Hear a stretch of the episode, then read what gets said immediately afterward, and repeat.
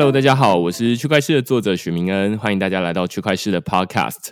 那简单介绍一下区块市哦，区块市一个礼拜会寄三封的 email 给付费的会员，那其中一封就是你现在听到的区块市 Podcast，那另外两封我们在写什么呢？最近我写了一篇关于美国以数位美金 USDC 来绕过委内瑞拉政权。那这篇文章主要是大家可能有听过，有一些毒贩或者是犯罪的人，他们会透过加密货币来绕过政府的监管，然后做一些非法的交易。当然，大家可能也有听过伊朗或者是北韩，他们会透过加密货币来绕过国际的经济制裁。但是你可能不知道，美国政府现在也透过加密货币来进行地下交易。那这个地下交易当然是有打挂号的了。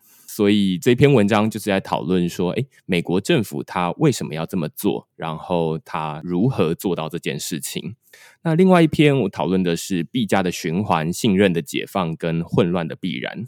那这篇文章主要是在讨论的是最近币价在上涨。那其实有很多的媒体会写出很多的文章，在讨论说币价它是可能会涨到多少。但是我其实不太擅长写币价的内容，因此我就把这个文章再更深入一点讨论它背后的信任，以及背后带来必然的混乱。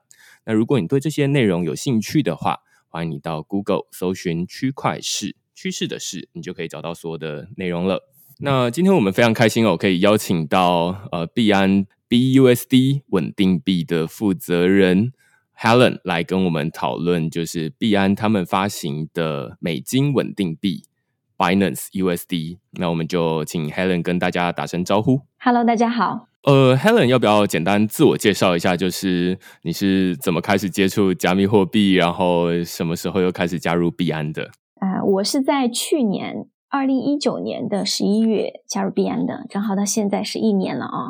我之前的工作经验呢，有七年的工作经验啊。一开始呢是在啊四大咨询管理公司做一个顾问，那么我服务的范围是风险管理，主要服务的对象呢是银行、还有政府机构、金融机构这一些客户跟项目。那么我在加入币安之前呢，曾经在渣打银行的中国区总行，还有平安科技。等等这些公司工作从事的行业呢，主要是互联网行业。那么我的经验呢，就是可以分成两段，一段就是在咨询公司做这个咨询顾问，另外一个呢就是在互联网行业做产品经理。所以我自己做了三个从无到有的一个金融产品，全是这个 online 的，都是借款类的相关的产品。啊，这个是我在过去的经验。那么在加入币安以后呢，我负责 BUSD 的这个项目。很高兴今天来到区块世界节目，跟大家介绍一下 BUSD 很多好玩有趣的事情。你要不要简单介绍一下，就是说你认为的币安是什么样？其实我们之前有访问过好几集，呃，大概有三集的币安的内容了啦。那我好像后来都忘记问说，哎，其实每一个人对于同一间公司的看法的角度都不太一样。你要不要用一句话介绍一下你认为的币安是什么样子？OK。呃，我想分这个两个点来讲啊。第一个点是我的视角是一种什么样的视角呢？因为我是一个九零后，那我跟在币安工作的大部分的比较年轻的一代来说，对比是我有七年的这个工作经验，嗯，所以我可能对一个公司的判断不会是那种特别上脑、特别热血的这种啊，因为我经历了太多的公司啊。那么我对币安的感觉，就我认为在边工作是一种什么样的体验呢？有两点，第一点就是像我刚才所说，在经历过这么多的企业或这么多的团队之后，我觉得必安是我工作那么多年以来第一个 dream company，就是符合我对公司的一切的要求的一个，是我人生当中第一个 dream company 啊，这是我对他的一句话的描述，很夸张对吗？对，就是刚刚想说哇，评价这么高的啊，真的是这样的，真的是这样的，因为我加入很多公司，很多时候是呃环境所致。呃，有很多是兴趣所致，但是币安对我来说就是我人生当中第一个 dream company 啊。第二点就是我来说，为什么我觉得它是一个 dream company？加入前跟加入之后对币安的印象比较符合，比较一致。OK 啊，那么我觉得它的定位是一个非常高效的 fintech 的公司。我自己心中呢，它会是下一个 Google，我把它定义到这个方向。那么我也在为让它变成一个 Google 这样的公司在努力。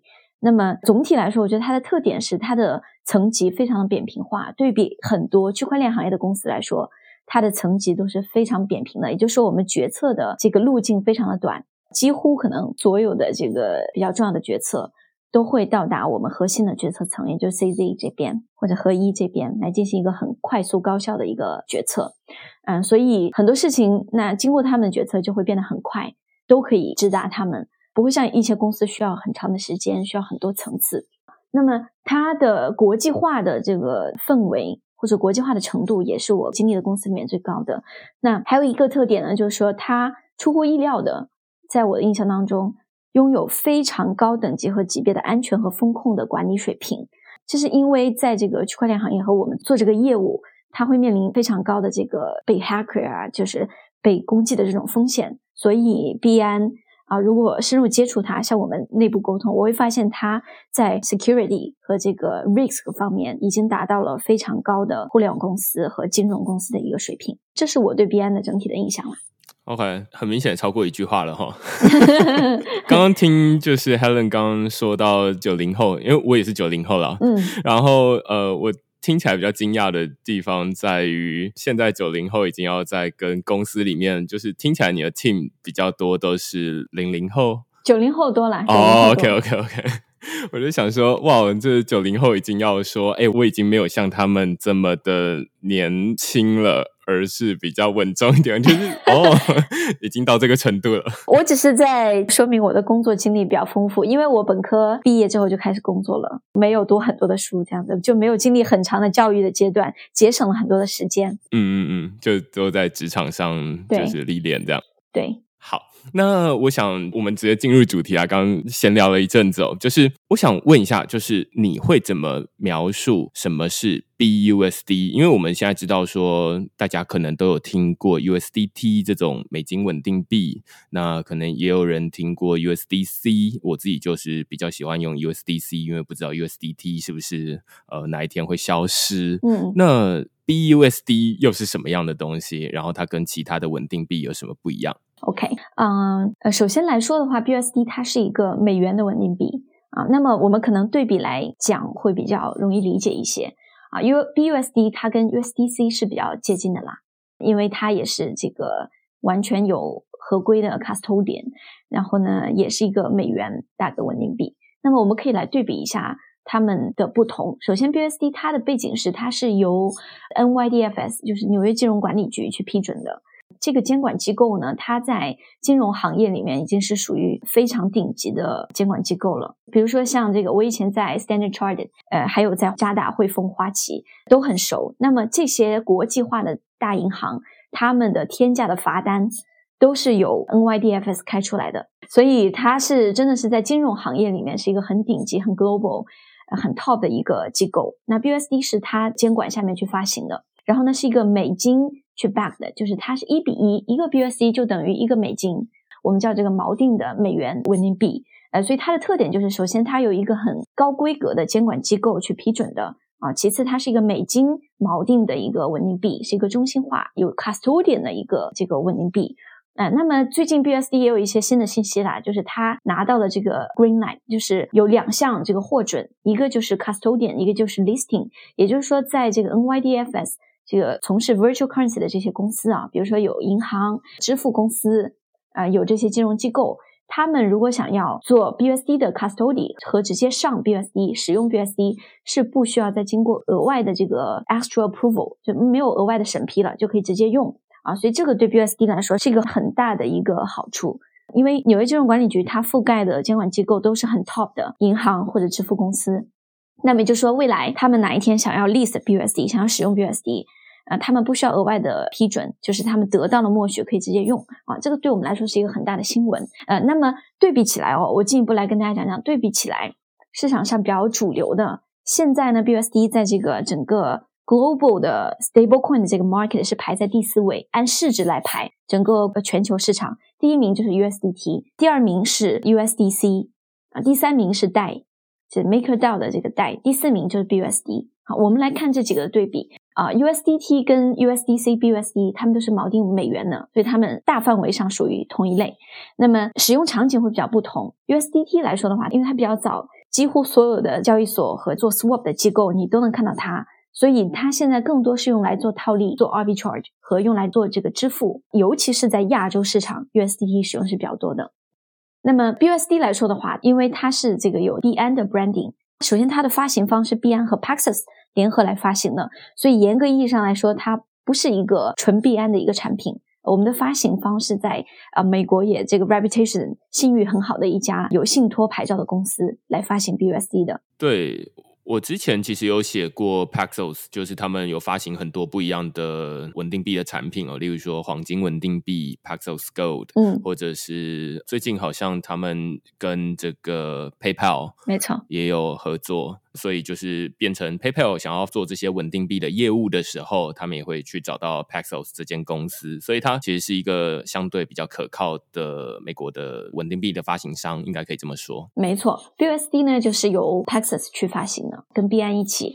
那么刚才也讲到一个非常新的一个这个 news，就是 Paxos 其实就是 PayPal 的，就是买卖稳定币的这个服务方啊。那所以我们其实也通过 Paxos 在跟 PayPal 在谈。如果说后续 PayPal 有发行稳定币的这个需要，因为它现在比较谨慎啊，它上的只是四款比较主流的这个加密货币对价。那后续如果它一旦想要上稳定币，那肯定会优先考虑 Paxos 的稳定币。那 Paxos 稳定币里面目前市值最大的就是 BUSD。啊，所以我们在跟他进一步的这个沟通和联络当中，我想要先额外插问一句哦，就是前面因为刚刚 Helen 讲了一些稳定币不同的类别啦，就是例如说 USDT、USDC、BUSD，我想这里可以先拆成两类哦，一类是像是 USDC、BUSD 有这种受到纽约金融管理局所监管的美金稳定币。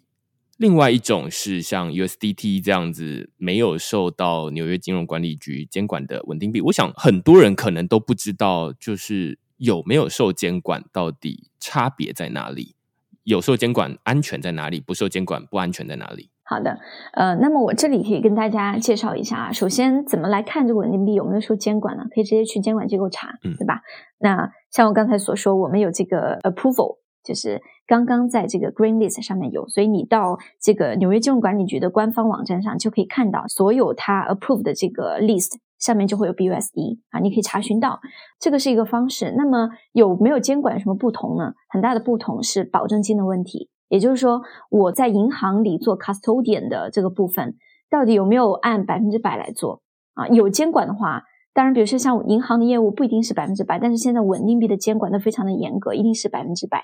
也就是说，我收到用户的一百美金，我会把这一百美金原封不动的放在一家监管的这个银行里面。那现在 BUSD 也是一样的，呃，我们会按月出具这个审计 audit report 去看，哦，我现在市场上流通了一百个，我的银行里是不是也有一百美金？来对应，来保证一比一。那么没有受监管就会有这个问题，因为他自己没有责任去主动公布他的这个信息，我是不是百分之百还在银行里啊？那么有可能就是说市场它就会存在一个这个超额发行的风险啊。那市场上可能已经有两百个这个币，但是呢，银行里不一定有那么多美金。对，那一旦所有的人都来提取，那就一部分人是提不了的。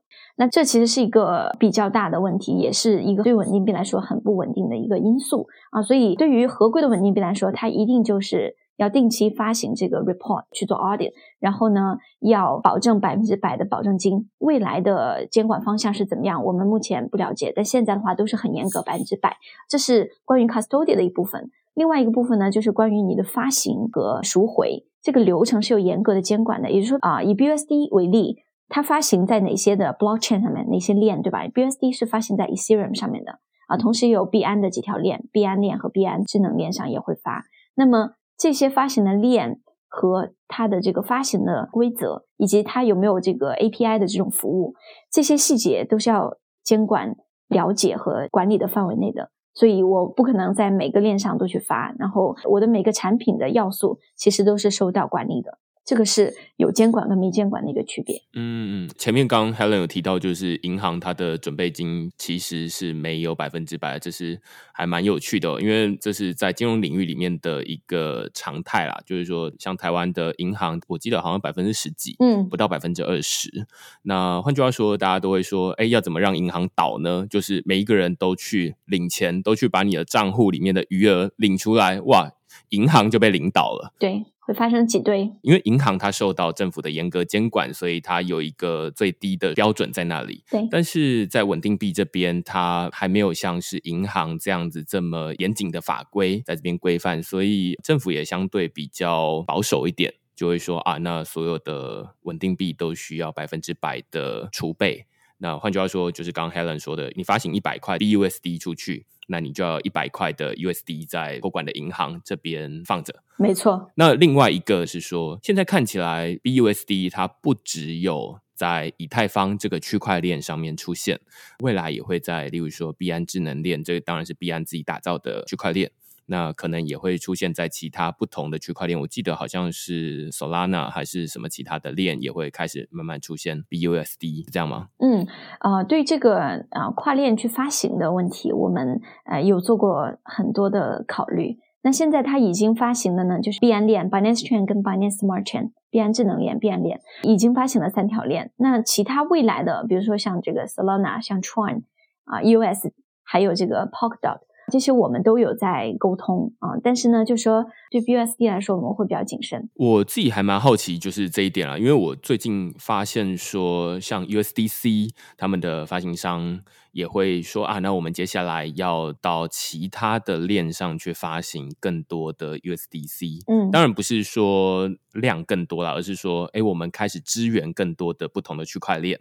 那为什么稳定币会？往其他的链开始发展，这个的考量是什么？嗯，稳定币发行在不同的链上，有一个主要的因素是因为要提升它的性能啊。比如说像 Ethereum，它的 gas fee 是很高的，嗯，这个大家理解啊。如果你都是做这个 on chain 做链上的这个交易，那你的损失是比较大的，你要付出很贵的 gas fee 啊。所以大家会倾向于把以太坊的资产发到其他的链。那比如说像 Binance Smart Chain，它的 gas fee 是仅仅只有三点五 percent 的以太坊的这个价格，平均来说的话，所以你看，你如果在这上面使用的话，它的 gas fee 非常的低哦。比如说你在币安内转账用这个 BEP2，就币安链的 BUSD，它的手续费基本上等于零，就无限趋近于零啊。所以省手续费，然后增强这个交易的性能、传输的性能，这个是大家主要考虑的一个因素。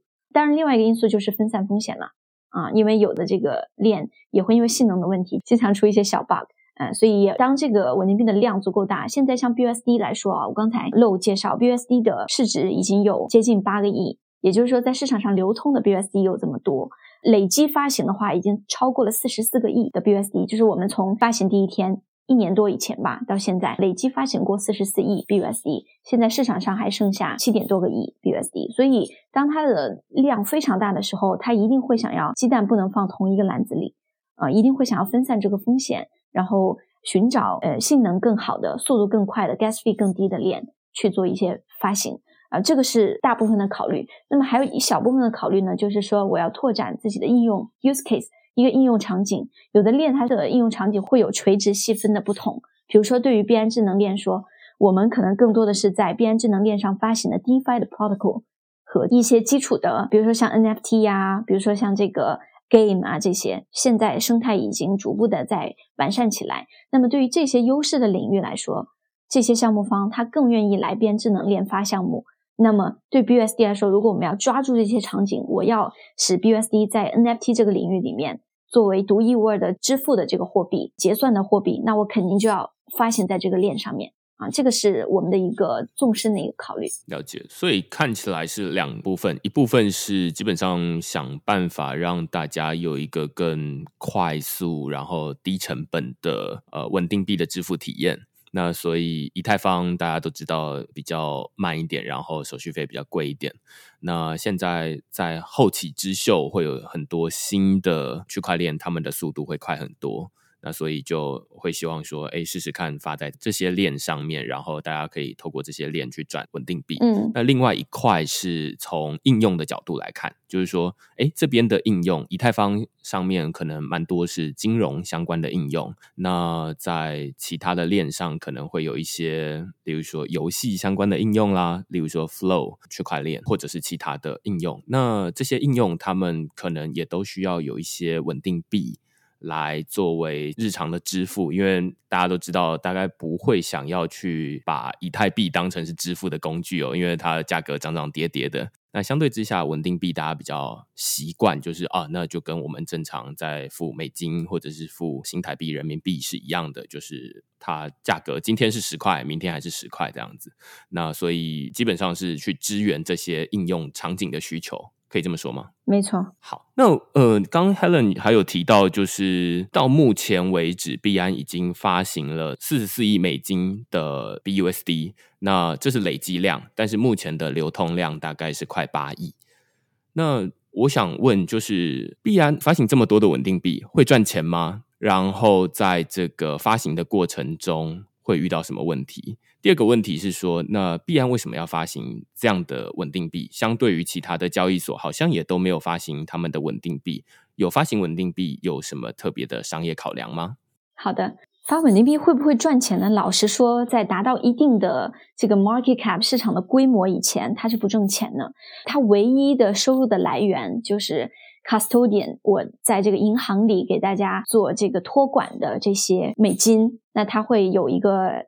年化的一个利息，这个利息现在在美国非常的低，年化不到百分之二，所以这个钱并没有多少。那但是你规模很大就不一样，比如说我八亿放到里面，那肯定一年还是能有一些钱来支付这个运营或者发行的这个成本的啊。所以这是看规模，我觉得啊，市值在十亿以上的稳定币都是蛮可观的啊，但是在十亿以下可能就是不痛不痒这样子。多数的这个稳定币项目呢都没有把盈利作为一个目标啦。它其实是用来支持其他的业务的，比如说像这个币安为什么发 BUSD 啊？它不挣钱，但是呢 bsd 可以帮助用户去进行这个交易。它在交易场景，在这个 margin 就是杠杆的这个场景，还有在这个支付场景，还有在 deposit to earn 就是我们所说的这个理财这个场景，都会有非常非常多的应用。呃，那么这些应用呢，可以增强用户的粘性，来更好的服务我们整个生态的用户啊。这个是我们。发行它的一个原因，首先它有很多的使用场景，对吧？每个场景里面都有稳定币，稳定币是整个区块链这个生态，不论是 CFI 还是 Dfi，它都是一个很基础的服务哦，所以我们是很需要它，一定要有。那么另外一个呢，它也是一个这个 bridge，是一个桥梁，就是说我们法币到数字货币中间的一个桥梁，因为现在可能在很多国家监管不同，呃，你没有办法很方便的在平台上使用法币的交易对或者怎么样的。呃，那用稳定币在其中就搭建了一个很好的桥梁啊，这个是它的一个很重要的功能。币安发行 BUSD 呢，老实说，币安上也有很多其他的稳定币了，我们应该是所有这个平台上最全的。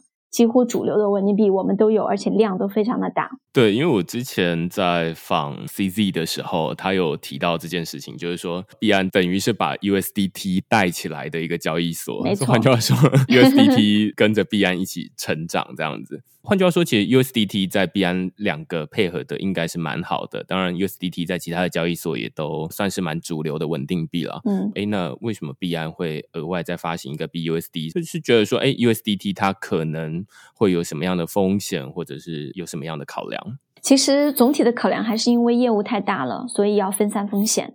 分散风险呢，主要是为了，首先是为了用户啦，嗯，因为很多用户在我们这里存了这个 USDT，对吗？然后如果说这个稳定币它有风险的话，那用户他的资产会受到影响。那么另外一个，我们自己平台也会有一部分 USDT，那如果它有问题，我们就是我们自己也会受到风险。那总体来说，市场上有大量的 USDT 在币安啊，那么我们为了要分散这个风险，我们做一个我们自己。全程能够确保它是非常安全的、可靠的一个稳定币，那这样子我们可以至少分散一部分这个风险。那么现在币安对于 BSD 的支持是非常非常大的啊！前段时间呢，我们把这个，如果你在这个 App 上使用币安啊，你会发现这个 App 首页的这个报价，App 首页通常会给到 Market，就是说，呃，几个主流 BNB、BTC，对吧？他们的这个价格以前都是用 USDT 计价来显示的。啊，你就会看到今天是多少 USDT 的计价，现在全部已经换成了 BUSD。有，我有发现。这是我们从 UI 的方面的一个全面的一个 update，就说明在全币安体系内主要要推 BUSD 了。嗯，那。在这个十二月份，或者在这个很快的就这两个月，我们会发 BUSD 的 futures 的产品。嗯啊，也就是说，在各个环节，凡是稳定币的环节啊，比如说 trading 交易，我们给到 BUSD 最大的优惠，现在是 maker 零，就是说你挂单这个 maker 单，它的手续费是零，就没有手续费，这点是很可怕的。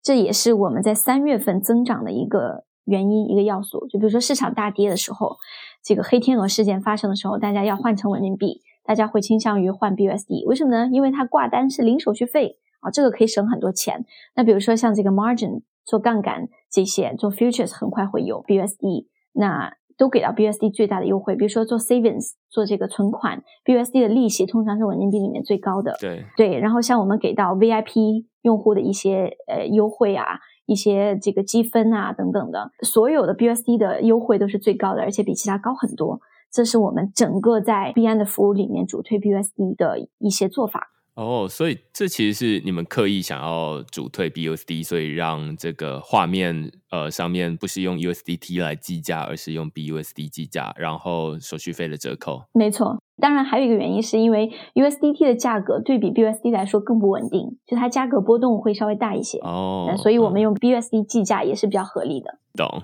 OK，那么这个就是说我们最大的一个原因了，去发这个稳定币。那么还有一个比较有趣的事情啊，是你会发现 USDC 它最大的交易量在交易所的交易量就是在币安上。其实这个 USDC 是 Coinbase 的呃稳定币嘛，嗯，那 Coinbase 并没有上 BUSD，但是币安却一直是 USDC 最大的中心化交易所。对，所以你想要表达的是？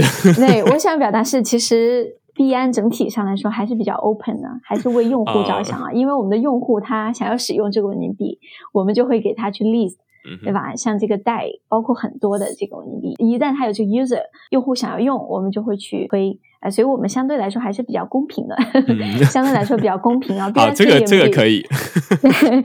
BSD 也没有说强制大家只能使用 BSD，每一个稳定币的场景你都可以使用各种的稳定币，但是我们会给 BUSD 一些 incentive，一些倾斜，一些支持啊，这样子其实用户天然的你会发现币安上 gradually 就是逐渐的用户会把它的。稳定币的资产分配挪一些到 BUSD，嗯啊，可能不会说一下子全部百分之百全换成 BUSD，就是慢慢的、慢慢的，它会倾向于哦，我可能放一部分到 BUSD 里面，因为我在边使用里面都会有很大的好处，像是这样一个情况。对啊，因为你刚刚有说挂单手续费是零，我觉得这就是一个很大的诱因了。对于偶尔交易一下的人来说，就会觉得哇，那换成 BUSD 不用手续费，然后换成 USDC 要手续费，那我就会觉得换成 BUSD。这个其实对于专业的这个 market maker 啊、做市商，还有这个高频交易者来说，就是他们最大的福音。对，因为他们这个频率很高，而且有时候是很小额，有时候大额，对吧？如果他频繁的使用其他的交易对的话。这个手续费会花的非常的多，所以你的意思其实是说，Coinbase 为什么不 list BUSD 呢？它当然也可以 list BUSD，然后它只是让它的 USDC 的手续费更便宜一点就好了。那大家这个，当然我在呼吁他们 list BUSD 啊，呼吁一下。那另外一部分啊，就是刚刚提到 BUSD 跟 USDC 哦，嗯，对我来说啊，在今天之前我都觉得啊，那这两个应该是一个蛮可靠的稳定币。那你可以再更细分的说出这两者之间有什么差异吗？或者是他们两个其实就一样？那对于交易者来说，该怎么判断稳定币的好跟不好？还是只要看它有没有拿到刚刚那个纽约金融管理局的监管就可以了呢？啊，从监管合规的角度来说，因为 Coinbase 也是一个强监管的一个主体嘛，所以我觉得从监管上来说，对大家都是 OK 的，都是有监管的。不管这个监管的水平的高低吧，它这两个呃稳定币都是有监管的啊，大家都可以比较放心的去使用。呃，那么从这个使用场景来说，会呃有一些不同。嗯，那 USDC 因为它布局 DeFi 比较大，我们先分两块来讲，就是从这个交易和这个存款生息这两个使用场景来讲，会有比较大的不同。嗯，那其实我在很早的时候就发现了 BUSD 的这个交易量。除了 USDT 以外，它已经是交易量和流动性最好的稳定币了。因为你可以看到，就是 USDC 它的交易量在币安上远远是不如 BUSD 的。嗯，从今年三月份开始以来就是这样了。那所以，如果你是啊用用来做中心化交易场景，更简单来说，如果你在币安用交易这个场景，那你一定要用 BUSD。嗯，它是最好的，是最省钱的。而且是流动性比较好的一个稳定币。那么另外一个稳定币的场景，我们发现用的比较多的是 deposit to earn，就是存款生息、存币生息。嗯啊，很多地方叫理财了，就是你存这个钱、存这个 token 进去，比如说一个月或者几天，然后给你一定的这个利息啊。就在这个场景里面，这两个币是很不一样的。对 USDC 来说呢，因为它布局以太坊生态比较早，所以如果你在以太坊内部里面去玩 DeFi 啊，DeFi Deposit to Earn 或者去挖矿，你会发现用 USDC 和代比较多。那 BUSD 因为它比这两个稳定币发行的要晚一年多啊，所以它可能布局上没有这么早。在现在很主流的这个 DeFi 的啊平台上呢，其实也都有 BUSD 的，比如说在这个 Curve，比如说在这个 AAVE 上面都会有 BUSD，对，包括 Uniswap 上也有 BUSD，它没有。啊，USDC 那么大，这也是我们未来努力的一个方向。那像我所说，在 Ethereum 上面，如果你用 DeFi，可能 USDC 的流通性会比较好。那么，比如说你在币安智能链上去用稳定币，那肯定是 BUSD 比 USDC 要好很多。这个也是我们在这个存款生息这个领域啊，这个领域是稳定币的一个必争的一个领域，是它非常大的一个使用场景，除了交易以外最大的使用场景。那么在这个领域里面来说的话，中心化的平台，比如说像币安也有这个 Savings 这个产品，对吧？那肯定 BUSD 是比 USDC 要好的。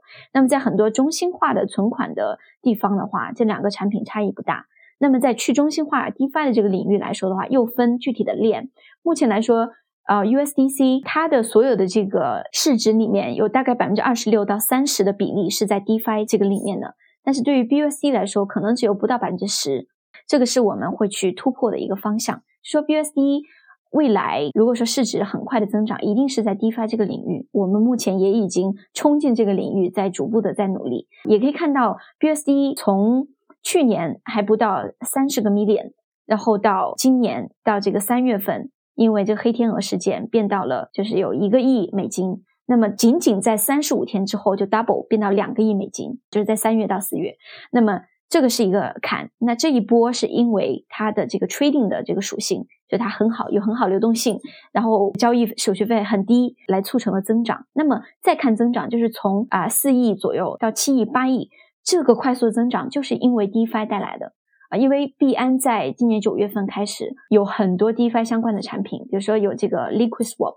就是 B swap 在币安里面啊，你就是 add liquidity 添加流动性之后，你就会有收益，最高的时候收益到达百分之四十五，就 BUSD 跟贷的交易对，所以这个也给 BUSD 带来了很大的量。还有一个是我们这个 Launch Pool 的这个产品，就是存币挖矿的这个产品啊，也给 BUSD 带来了非常大的增量。所以可以看到，今年九月份这一波 double 的这个增长，就是由 DeFi 带来的。我们在 DeFi 里面两个腿在发力，一个是在币安平台的。DeFi 的产品中，一个是在 DeFi 领域，DeFi 领域又分在以太坊跟币安智能链的突破。懂，这个是呃从几个方面来说跟 USDC 的一个对比。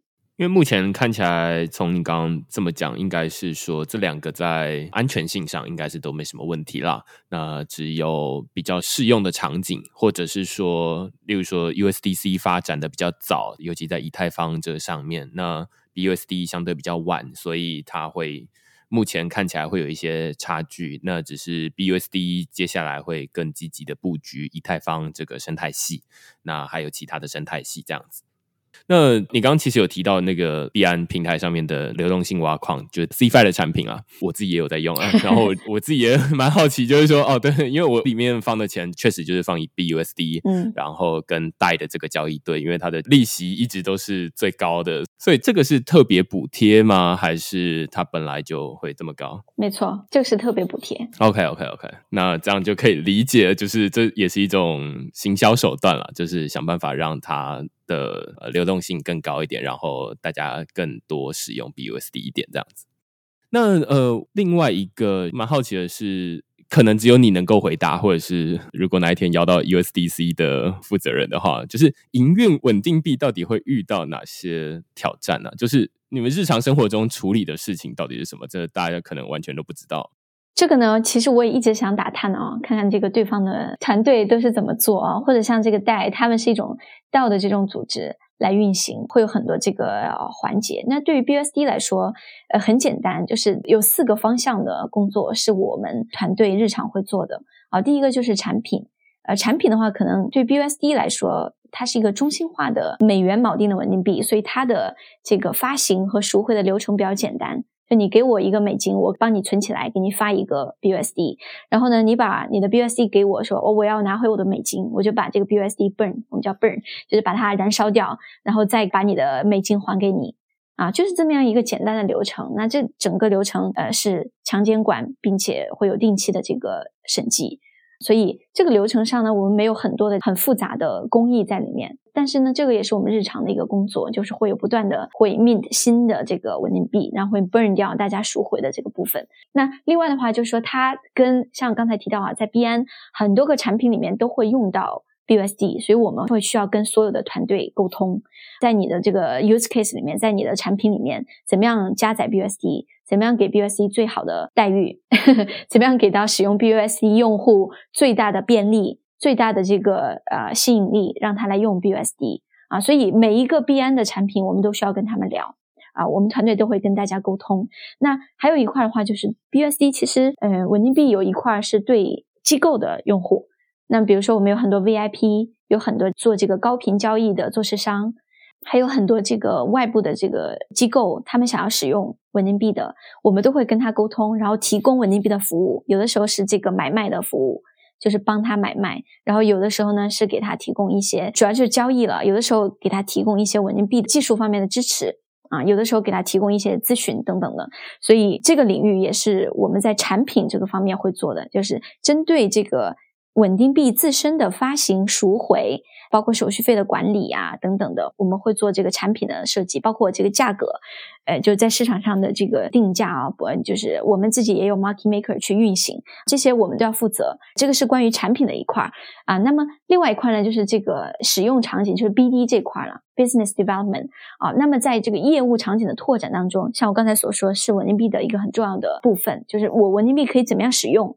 比如说，我可以用来做支付，那我要需要跟 PayPal 谈，我要跟 Revolut 谈，我要去跟这个呃 Wile 去谈这些很大的这个数字货币的支付商去聊 BUSD 的合作，这个是很重要的一块。那比如说，这个游戏里面也有很多人现在在用 BUSD 啊。我也会去跟他们聊，包括像这个存贷平台啊，像我们知道 AVE，像这个 Crypto.com，像这些所有的中心化、去中心化的存贷平台哦，凡是能用到 BSC 地方，我们都要去建立这个 partnership，去跟他们建立合作。包括所有的这个交易所跟这个做 swap 的这个平台，我们也会去跟他聊这一部分，就是说业务场景的拓展也是 B S D 的一部分。那么在这个合作伙伴里面，我们也定期要维护跟监管的关系，就是跟纽约金融管理局的关系，然后跟我们最紧密的这个发行方，我们跟他有 weekly meeting，我们要跟他聊所有的产品的业务的运营的问题。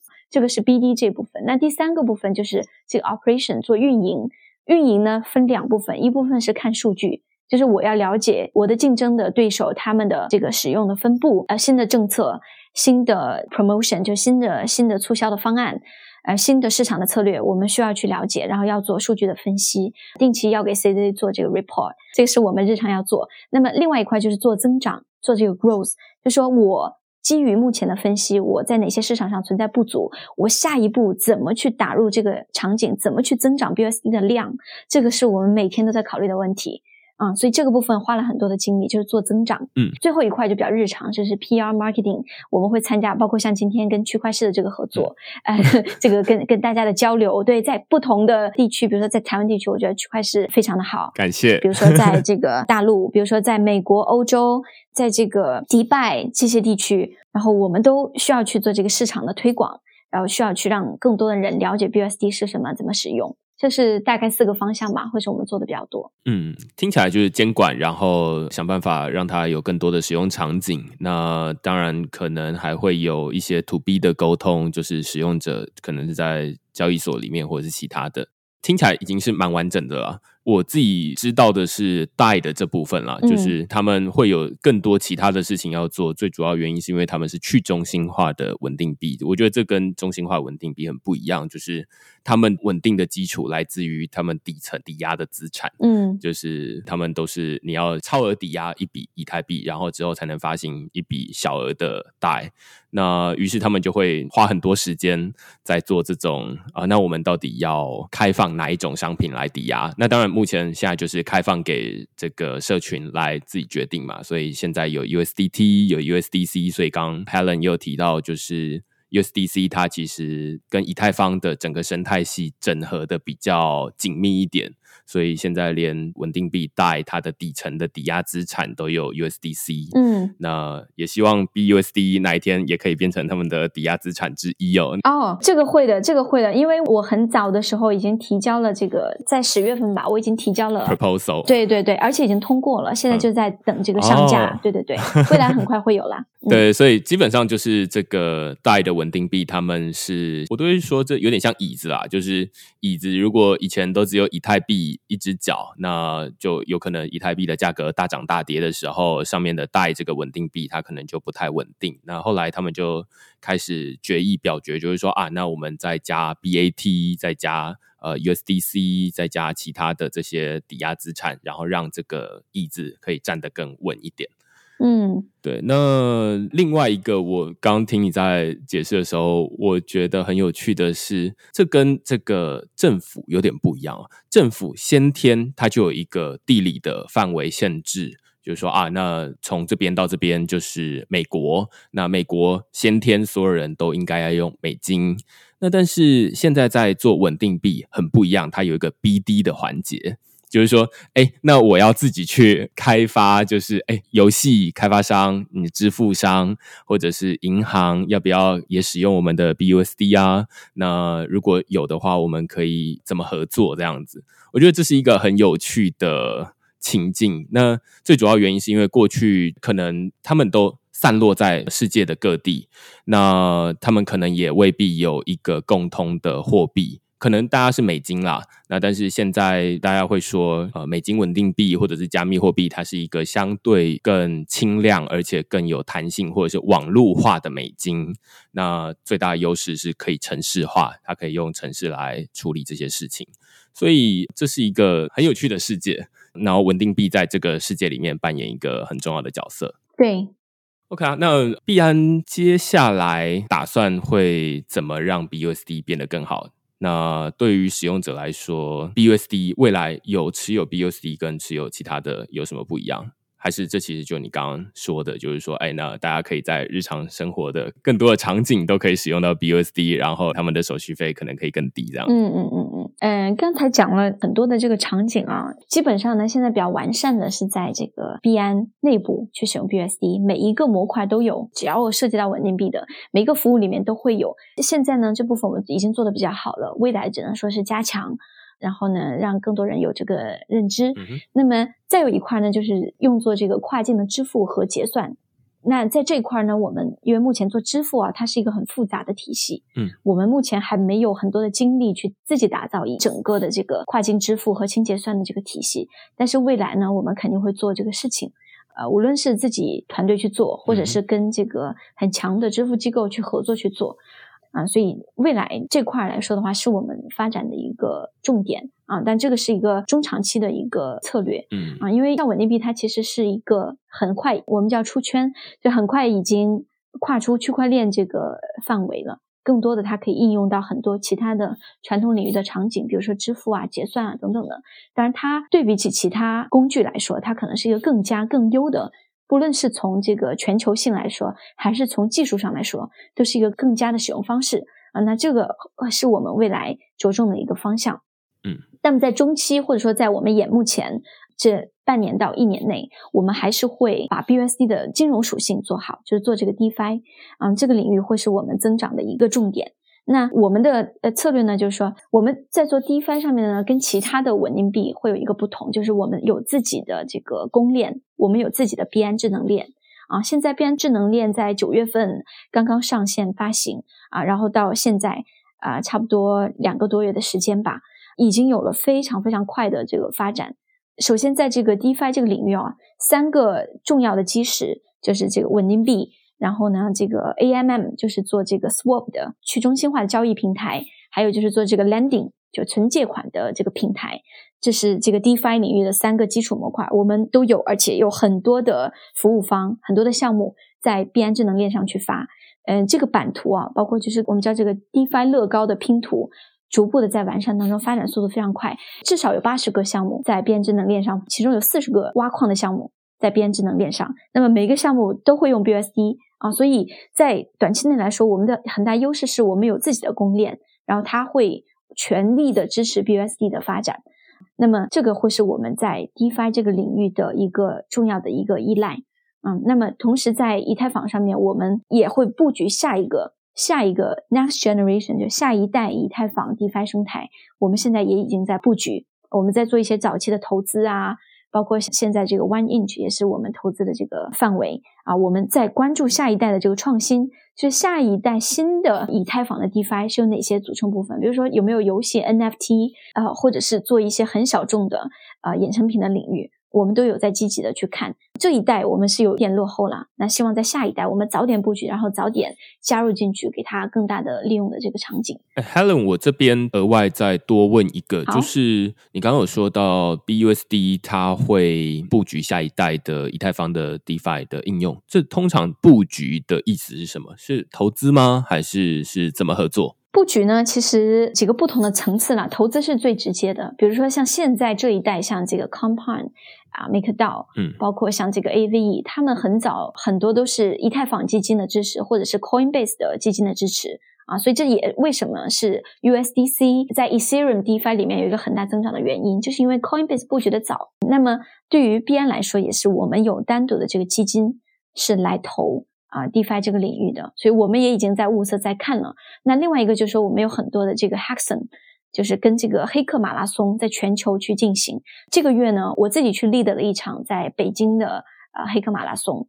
那么我们在印度也刚举办了一场，因为这个 coronavirus 的这个关系呢，我们没办法线下去到很多地方。但是呢，我们有依托合作方会在欧洲、美国。都会大量的铺这个黑客马拉松，然后去找到下一个 Uniswap，找到下一个 Compound MakerDAO，哈，这个是我们目前已经在做的事情。呃，从这个资金的投入，然后从这个技术方面的这个投入，还有就是从呃生态和社群的这个投入。因为其实我们不太多有很多时间泡在这个 community 里面去参与这个 governance 啊，去去去怎么样的。但是现在我们也逐步的花一些时间，挪一些精力。在融入这个 DeFi 的这个社群社区去潜伏、去沟通，然后这样子帮助我们发现下一代的优秀的产品和服务。懂。OK，所以反过来说，应该可以说，哎，现在 DeFi 的创业者可以考虑，就是哎，看币安有没有办这种 Hackathon 在你的城市或者你的附近，然后你可以参与，那你有机会拿到币安的 BUSD 的投资。现在哦，现在是这样，现在很多的这个创新的产品哦，会优先来币安智能链上去做，为什么呢？因为它 gas 费太低了，你知道吗？就你自己，你做一个初创者，你去到 Ethereum 去搞一个产品。你可能产品都 对你成本太高，可能你还没有活下来的时候，你已经花了很多钱，对吗？这个就很不友好。那所以现在很多很多的，特别像游戏啊、NFT 这样，它有大量手续费的这个环节在里面啊。它一个操作有很多的这个智能合约的服务，像这种产品，它现在都首选币安智能链去发项目。它甚至把币安智能链当成以太坊的一个测试链，它会先在币安智能链上发发产品，然后看如果好。再去以太坊上发，现在趋势已经逐步是这样了。可能整个这 global market 对币安智能链知道的比较少，但是现在已经有很多的这个平台确实是这样在考虑了。嗯，所以这个会是我们未来主打的一个优势。嗯，BSD 的像稳定币啊，包括币安智能链这个生态啊，这是我们的这个 DeFi 的尝试，它的变化都很快。那么在我们交易所 CFI 的这个平台上，我们有很多 DeFi 的这个产品。啊，那像 BUSD 这样稳定币，它是横跨 DeFi、CFI 的一个基础设施。我们都有在这个布局。然后每一个产品的迭代速度其实很快啊。您看，在八月份以前我们都没有这些，所以我们可以做很多的合作，未来再来跟大家更新啊，在币安，然后在在我们的 CFI、DFI，在稳定币领域，我们到底有什么样的这个进展？我们到底有什么样的创新啊？未来可以多跟大家做这个沟通。好，那今天就非常感谢 Helen 来跟我们分享 BUSD 背后的如何营运呢？我相信这都是我没有办法讲的，然后就只有真正这个稳定币的营运方才会知道说背后这些日常生活或者是他们遇到的挑战，然后未来要怎么布局这些内容这样子。那我们非常谢谢 Helen。那如果你喜欢我们这集讨论的话，欢迎你在 Apple Podcast 底下给我们留言或评分。那就下个礼拜再见喽，拜拜。好的，谢谢，拜拜。